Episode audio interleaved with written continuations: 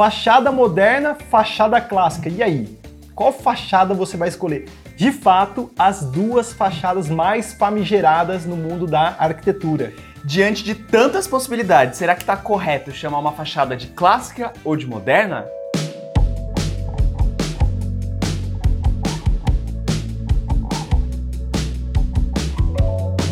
Descrever um estilo de arquitetura não é uma tarefa muito fácil para quem está mergulhando nesse mundo novo da arquitetura. Moderno é uma casa que pode ir desde uma casa mais clean até uma casa com linhas mais oblíquas, ou uma casa com linhas retas, uma casa com porcelanato, uma casa com pedra. O importante é a gente saber que uma casa moderna é aquela que é construída dentro do nosso tempo, é uma casa atual que é diferente de uma casa modernista. Nós arquitetos entendemos que dentro dessa classificação mais geral de fachada moderna, fachada clássica, que essa fachada moderna tem essas linhas retas mais atuais e também a fachada clássica vão ter mais ornamentos, colunas, mas ambas podem ser consideradas construções feitas no nosso tempo atual. Importante saber que moderno é atual e já o modernista ele vai marcar um período exclusivo da nossa história. O nosso período modernista na arquitetura brasileira ele começa lá na década de 1930. O seu auge aqui no Brasil é com os arquitetos Oscar Niemeyer e Lúcio Costa, principalmente no governo do presidente Juscelino Kubitschek na década de 50 com a construção de Brasília. Isso tudo é advindo de um movimento modernista na Europa, mas o que é importante para gente? A arquitetura modernista deixou para gente um legado de cinco pilares na arquitetura. E para exemplificar os cinco pontos da arquitetura modernista, eu trouxe vocês aqui para a fachada da sede da Guedes e Bissoli. Vamos para o primeiro ponto. O primeiro ponto é a fachada livre. O que é a fachada livre? É justamente a metodologia construtiva intervindo na tipologia de construção. Ou seja, esses pilares, eles fazem com que a fachada ela fique mais plástica, fazendo com que a gente possa usar mais janelas, janelas em fita, é o segundo ponto.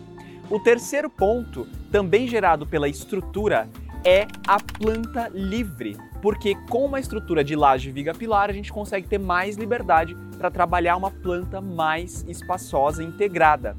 Outro ponto é os pilotis. Na construção modernista, ela ficava inteira quando a gente pensa em prédios elevadas sobre pilotis. Isso fazia também uma planta livre, uma fachada livre, porque ficava tudo vazio embaixo. E o último ponto é o terraço-jardim. No último andar de um edifício se usava muito esse andar como um rooftop. O rooftop da década de 30, que é o terraço-jardim. Antes desse período, nossa arquitetura era uma arquitetura mais colonial, uma planta mais segmentada, setorizada, com cômodos fechados, telhado duas águas, uma casa feita de pedra. Uma casa feita de pedra, com materiais mais rudimentares, rústicos e muito diferente da nossa arquitetura que vivemos hoje.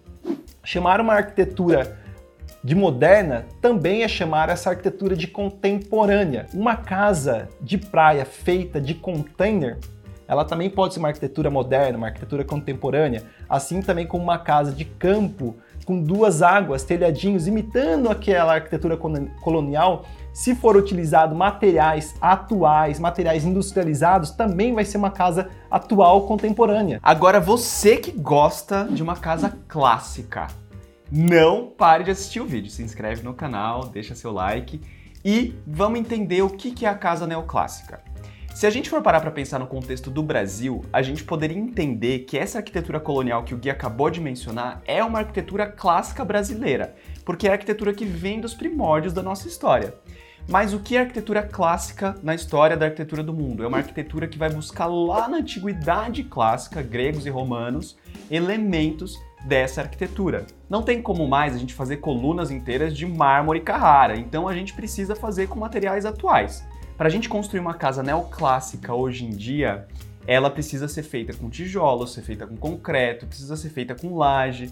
Então a gente vai dar uma roupagem neoclássica para essa arquitetura que está sendo construída nos dias atuais. Por que, que eu estou chamando de neoclássico? Porque clássico é aquilo que os gregos e os romanos fizeram. Quando a gente faz isso nos dias atuais, a gente faz um novo clássico, é o neoclássico. Não sai antes do chantilly do café, mas a casa neoclássica, ela pode ter inclusive pilares com base fuste, capitel, pode ter frontão, pode ter toda essa linguagem rebruscada com detalhezinhos de, de molduras de gesso, pode ter as platibandas cheias de rebruscamento. E aí sim a gente tem uma linguagem clássica na arquitetura atual. Isso não vai tão de encontro com as nossas tecnologias disponíveis, nossa mão de obra disponível e os materiais que a gente usa hoje em dia. Por isso que ela é feita em menos quantidade, né, Gui? Assim como a fachada moderna, que você tem desde a arquitetura clean até a arquitetura mais high-tech, toda ousada com iluminação, porcelanatos, nós também temos na arquitetura neoclássica uma fachada um pouco mais clean, com menos elementos rebuscados e uma fachada completamente com várias colunas, vários exemplos que o Caio acabou de mencionar de ornamentos. Até com vidros, né? Vidros com vidros, grandes, porque é uma né? fachada com uma nova releitura. É, e por conta disso, a fachada neoclássica ela vai precisar dessa mão de obra especializada. E tudo que tem uma mão de obra especializada, fornecedores mais especializados, acaba ficando um pouco fora da, do processo de construção do mercado e fica um pouco mais caro também. Dá para fazer uma fachada neoclássico economizando. Claro que é, dentro desse mundo dos ornamentos existem diversas possibilidades. Claro que dentro de uma moldura toda rebuscada de um fornecedor altamente inacessível, você não vai utilizar esse ornamento. Você vai pensar no ornamento mais simples que harmonize com o resto de todos os elementos que você vai confeccionar com a mão de obra disponível do construtor que você vai contratar. O chantilly do café de hoje vai ser sobre o tipo de arquitetura que nós fazemos aqui no escritório. Eu vou pôr só no seu que eu não quero. Tá bom a gente faz um tipo de arquitetura que pode ser interpretada como uma casa contemporânea ou uma casa moderna, também tá certo. Aqui no escritório a gente não faz casas neoclássicas. Por quê? Por tudo isso que o Guilherme falou, de mão de obra especializada, materiais especializados, é uma fachada um pouco mais cara que não tem tanto a ver com o momento que a gente vive. Mas não tem problema nenhum gostar desse tipo de fachada, tem muitos profissionais que fazem.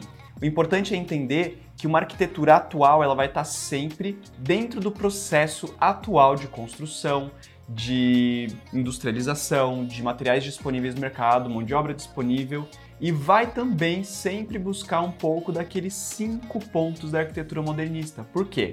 A história não é retrato, ela é processo. E para a gente chegar no tipo de arquitetura que a gente faz hoje, a gente tem ainda derivações de todos esses pilares acontecendo na nossa arquitetura contemporânea. Quando a gente deixou de usar a carpintaria, que também era uma mão de obra especializada para fazer todo aquele telhado rebuscado, bonito da casa colonial, a gente foi para esse telhado menos aparente, um telhado embutido. Você já ouviu aquele ditado popular: essa pessoa não tem eira nem beira? Claro, isso advém da arquitetura colonial. Por quê? Quanto mais beirais a casa tivesse, mais rica a pessoa era. Então, uma casa com bastante beira e eira, ou seja, beiral e aquele ornamento que segura o beiral, mais rica a pessoa era. Então, uma pessoa sem eira nem beira é uma pessoa como nós, sem muitas posses. E sabe o que isso significa? O que, que isso significa? Que você é velho. Por conta, então, dessa, desse formato mais industrializado, da construção modernista, a era e a beira Desapareceu, porque o telhado ficou embutido ou ficou uma laje sem o telhado e a gente investiu um pouco mais nas marquises que fazem a proteção da beira e da eira. E o que é legal? Essa ficou uma arquitetura mais rápida, mais industrializada.